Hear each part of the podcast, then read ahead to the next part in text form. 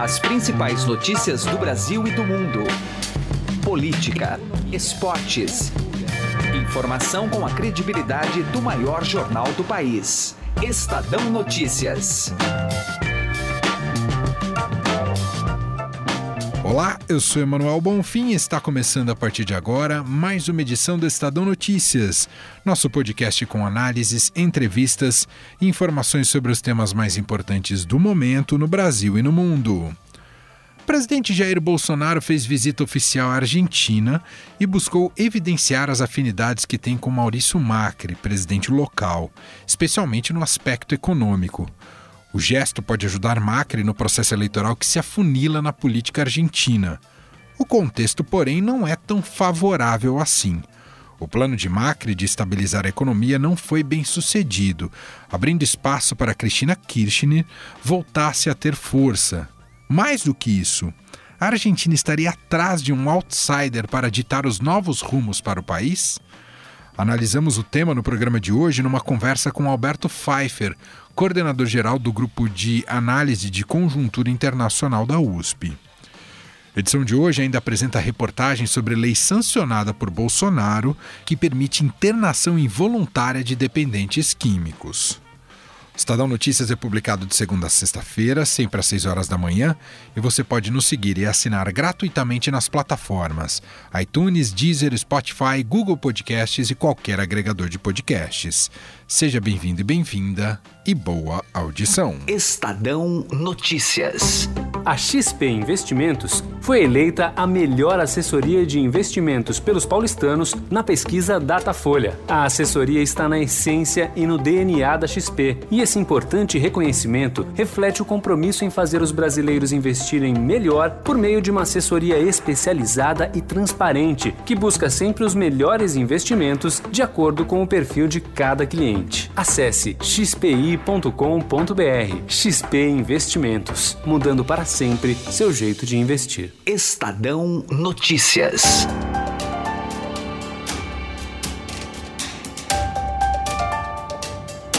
O presidente Jair Bolsonaro fez sua primeira visita oficial à Argentina e se mostrou interessado nos rumos do país vizinho. No encontro com o presidente Maurício Macri na Casa Rosada, em Buenos Aires, o mandatário brasileiro pediu que os hermanos votem com a razão e não com a emoção.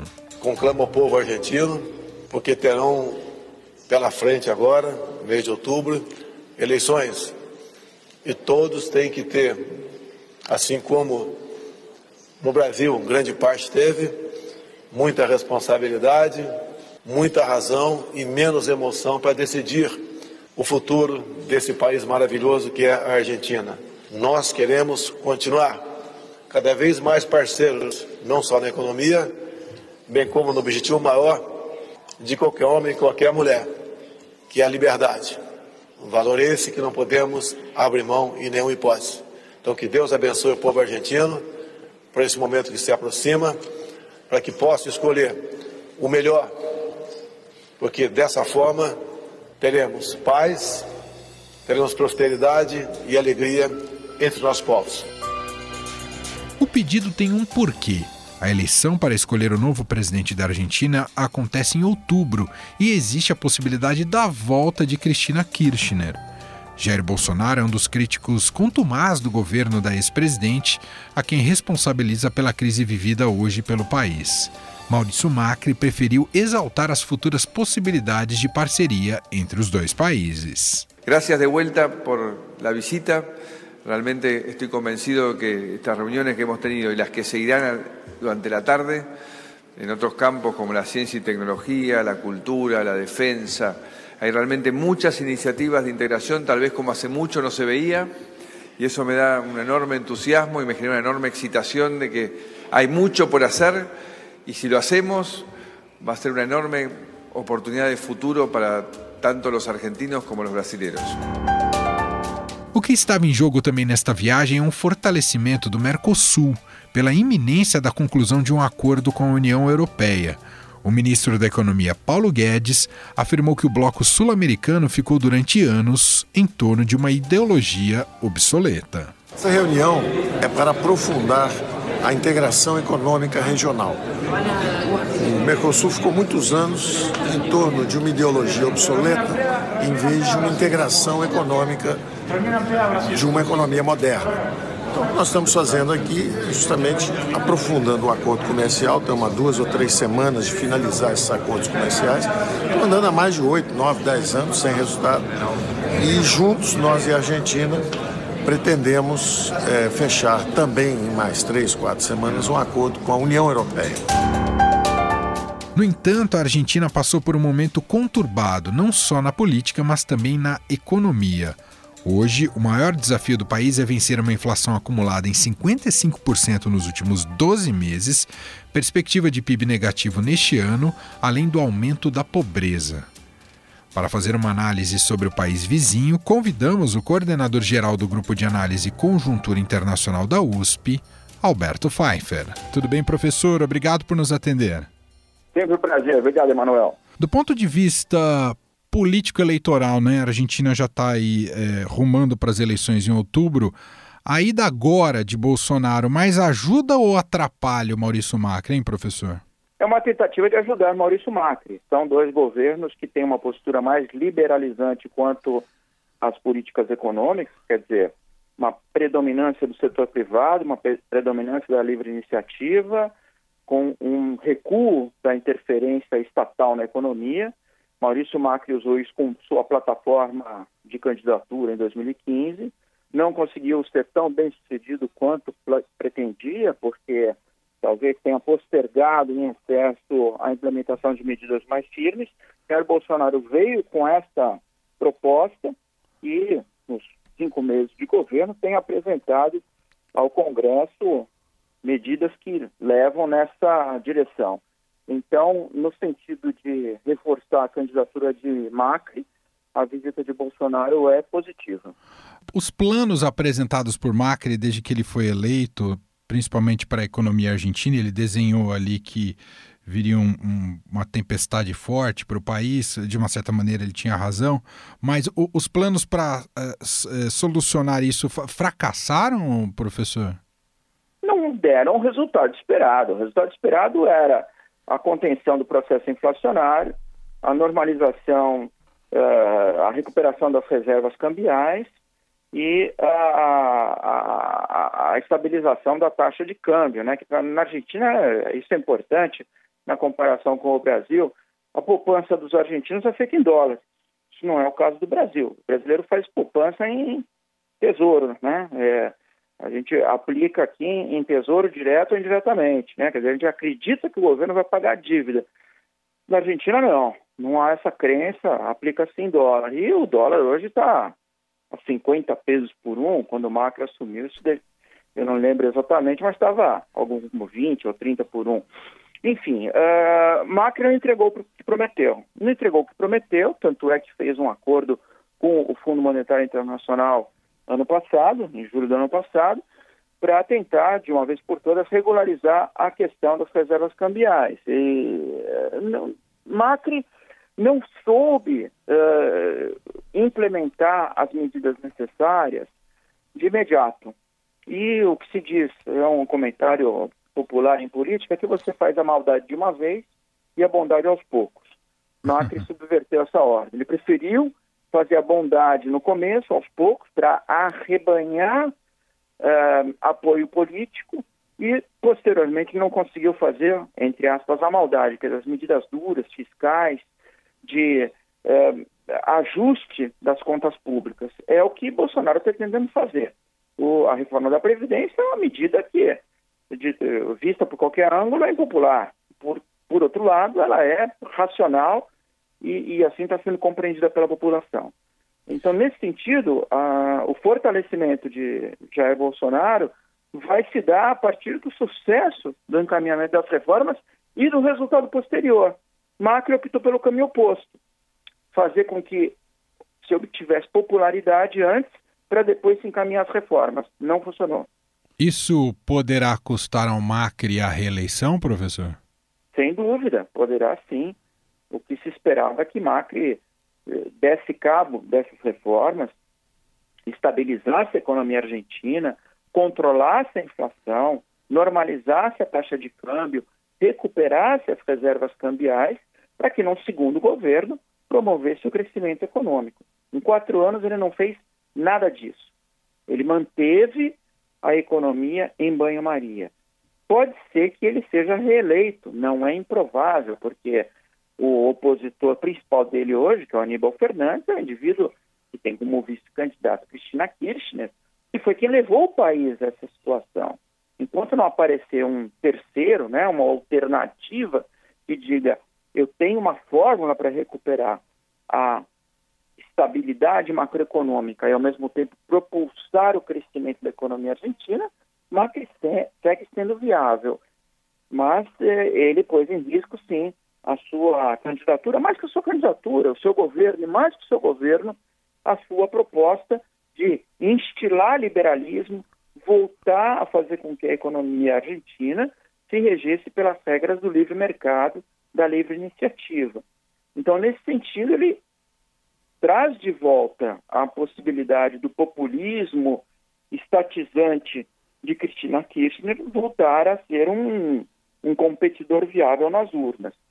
Creio que há espaço para ele, por meio da demonstração de que suas políticas eh, foram mal sucedidas, mais em função do contexto internacional do que da sua própria limitação de capacidade de implementar, eu creio que o Macri tem uma chance de ser eleito. Mas, reitero, um terceiro contendor, um terceiro candidato, que ainda não apareceu, mas que apresente essa união entre a estabilidade macroeconômica e o dinamismo microeconômico, tem hoje uma grande chance de ser uma candidatura viável.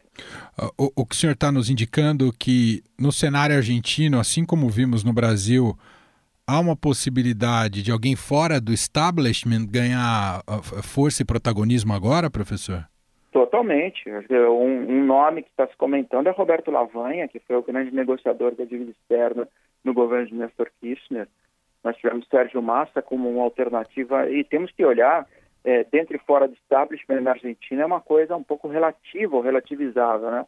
O grande establishment argentino é o peronismo, o peronismo que se materializa no Partido Justicialista, mas não só, né? Tanto é que uh, Macri, uh, apesar de ser um indivíduo que vem de um agrupamento político fora do, do padrão partidário tradicional, ele faz flertes com o peronismo para poder viabilizar sua candidatura. Então, Sim, é, e, e, outra peculiaridade do sistema eleitoral argentino é que as eleições primárias vão ser realizadas em agosto, uh, ela, final de agosto, elas escolhem os candidatos dos partidos, elas são abertas a todos os eleitores. Então, elas praticamente definem a cédula eleitoral. Então, uh, o, qualquer eleitor pode votar num candidato de um determinado partido para que esse candidato seja o candidato oficial do partido, o que faz com que o jogo eleitoral argentino seja um jogo em dois tempos, né? Em agosto, com a definição das candidaturas, em que todos podem participar, e posteriormente em outubro, quando efetivamente se dá a eleição. E aí, claro, todos os eleitores fazem parte do, do, do jogo. Mas uh, essa, essa característica, quer dizer, nós estamos agora em junho, em dois meses nós teremos a eleição primária argentina. É, é um momento crucial para a compreensão de quem serão os candidatos. Eu repito, isso não se dá por convenção partidária, isso dá por voto aberto. Todos os eleitores podem participar das primárias, o que é muito diferente do sistema brasileiro, em que é, são convenções partidárias, basicamente pré-arranjadas, que definem os candidatos. Né? Na Argentina, não. Na Argentina, o eleitor escolhe o candidato. Então, é, é em agosto que a gente vai ter essa definição do mapa do jogo. É, é, essa, a eleição de agosto, as primárias de agosto, serão as principais eleições, porque aí vai se definir quem será, se é que será, esse candidato alternativo. Se não houver esse candidato alternativo, se a disputa se polarizar entre uh, Macri e Aníbal Fernandes, uh, barra Cristina Kirchner, aí vai ser uma disputa uh, bastante, bastante renhida, em que, por assim dizer, dois fracassados lutarão pela preferência do eleitorado. E aí a decisão vai ser pelo menos pior. Olhando de maneira pragmática, o retorno de, do kirchnerismo aí ao comando do país é, é um horizonte mais grave para a Argentina, professor? É um desastre completo para o Brasil, é um desastre para o Mercosul, é um desastre para a Argentina. Né? A volta de um governo ou de uma proposta política que levou o país à bancarrota. Muito bem, ouvimos a análise do coordenador adjunto do Grupo de Análise de Conjuntura Internacional da USP, o professor Alberto Pfeiffer. Muito obrigado pela gentileza e pela análise. Um grande abraço, hein, professor? Sempre um prazer. Muito obrigado pela oportunidade. Estadão Notícias.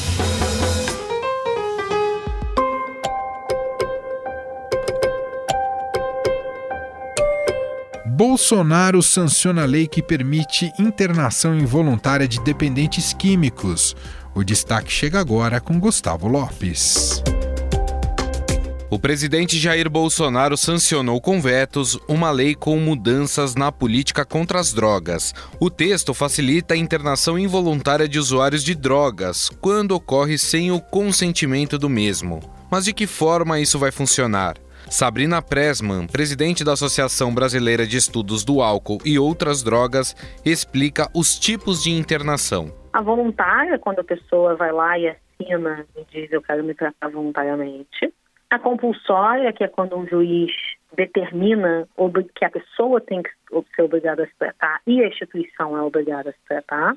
E a involuntária, que é quando a pessoa não quer se tratar e existe uma indicação de tratamento à revelia da vontade dela. Somente unidades de saúde e hospitais gerais poderão fazer a internação involuntária, e isso dependerá do aval de um médico responsável e terá prazo máximo de 90 dias. Ainda pelo texto, a família ou representante legal do paciente poderá solicitar a interrupção do tratamento a qualquer tempo. Renato Filev, biomédico, doutor em neurociências e pesquisador do programa de orientação e atendimento a dependentes da Unifesp, teme que a medida seja usada de maneira indevida. No caso de dependentes, né, de dependência química, é, essa, essa prática ela corre-se o risco né, de ser usada de uma maneira é, indevida.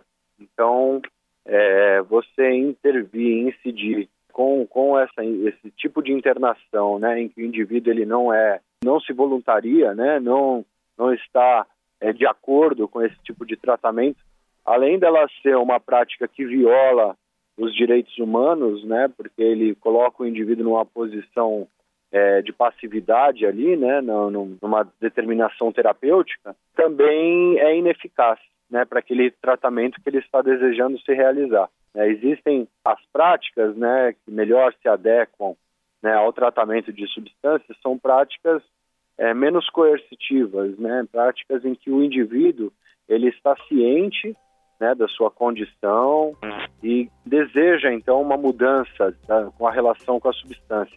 Para a presidente da Associação Brasileira de Estudos do Álcool e Outras Drogas, Sabrina Presman, a internação involuntária em alguns casos é garantir a vida. A dependência química é, as drogas elas afetam ah, o funcionamento do cérebro, inclusive a capacidade de crítica e julgamento. Então, assim, quando o sujeito tem isso muito afetado, você achar que ela tem bom senso para decidir se ela quer se tratar ou não, você não entender nada de neuroquímica.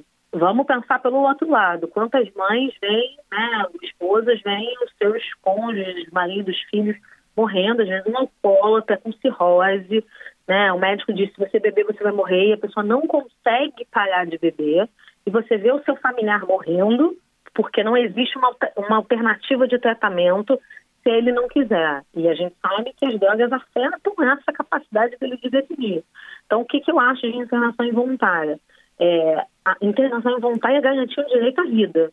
Uma pessoa que está doente, psiquiatricamente sem condições de tomar essa decisão, é você garantir que ela receba um tratamento adequado para viver.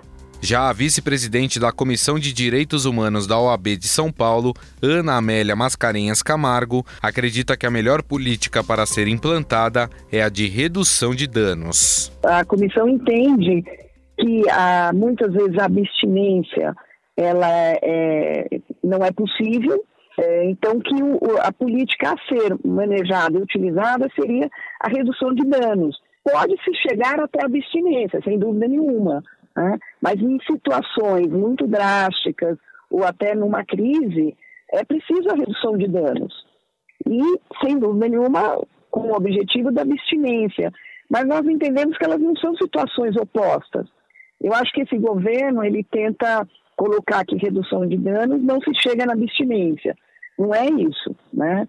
É que muitas vezes é difícil, às vezes é até impossível a abstinência. Uhum. Então você reduz o dano, você controla a, a, o uso da droga daquela pessoa, daquele dependente, daquele usuário, faz um tratamento né, é, na questão psicológica dele, porque a questão de droga não é só dependência física, né? tem todas as situações econômicas e as situações emocionais, psíquicas que levam à utilização daquela droga. A solicitação para que o dependente seja internado poderá ser feita pela família ou responsável legal.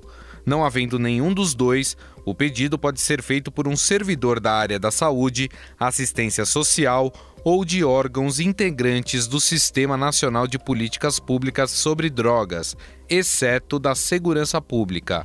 Renato Fileve, pesquisador do Programa de Orientação e Atendimento a Dependentes da Unifesp, teme que isso dê início a uma política higienista. Essa estratégia ela dá, permite e dá poder a gestores públicos na área da, da, da de álcool e drogas, né, para intervir e limpar mesmo, né? Retirar essas pessoas de circulação para uma medida é, é, higienista, né? Então, se não, se, se projetos que é, oferecem redução de danos, oferecem internação voluntária em, em ambientes hospitalares e hospitais gerais, é, não dão conta de toda a população que não deseja tratamento, eles vão aqueles na, para aqueles que não desejam tratamento, ofertar então essa, essa internação involuntária e retirá-los de circulação. A presidente da Associação Brasileira de Estudos do Álcool e Outras Drogas, Sabrina Presman,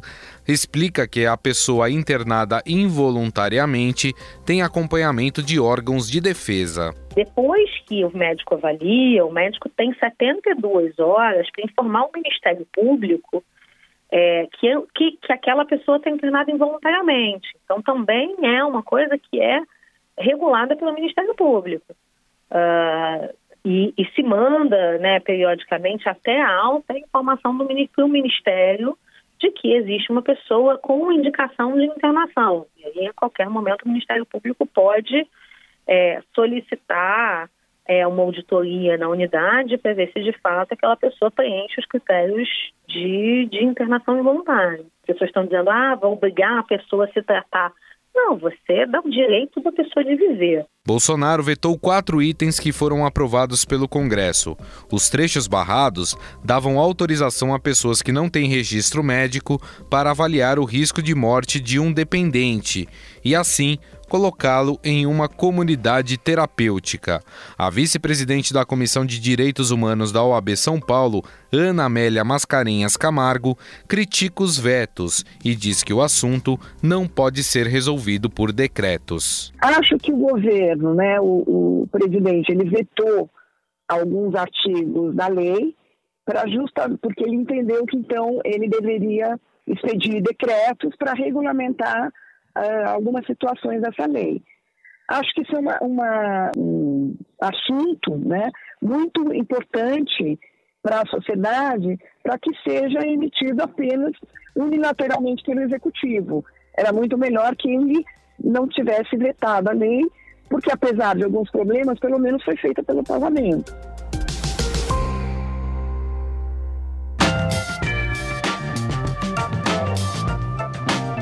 Estadão Notícias desta sexta-feira vai ficando por aqui. Contou com a apresentação minha, Emanuel Bonfim, produção e reportagem de Gustavo Lopes e montagem de Nelson Volter. O diretor de jornalismo do Grupo Estado é João Fábio Caminuto. Mande seu comentário e sugestão para o e-mail podcast@estadão.com. Um abraço para você e até mais. Estadão Notícias.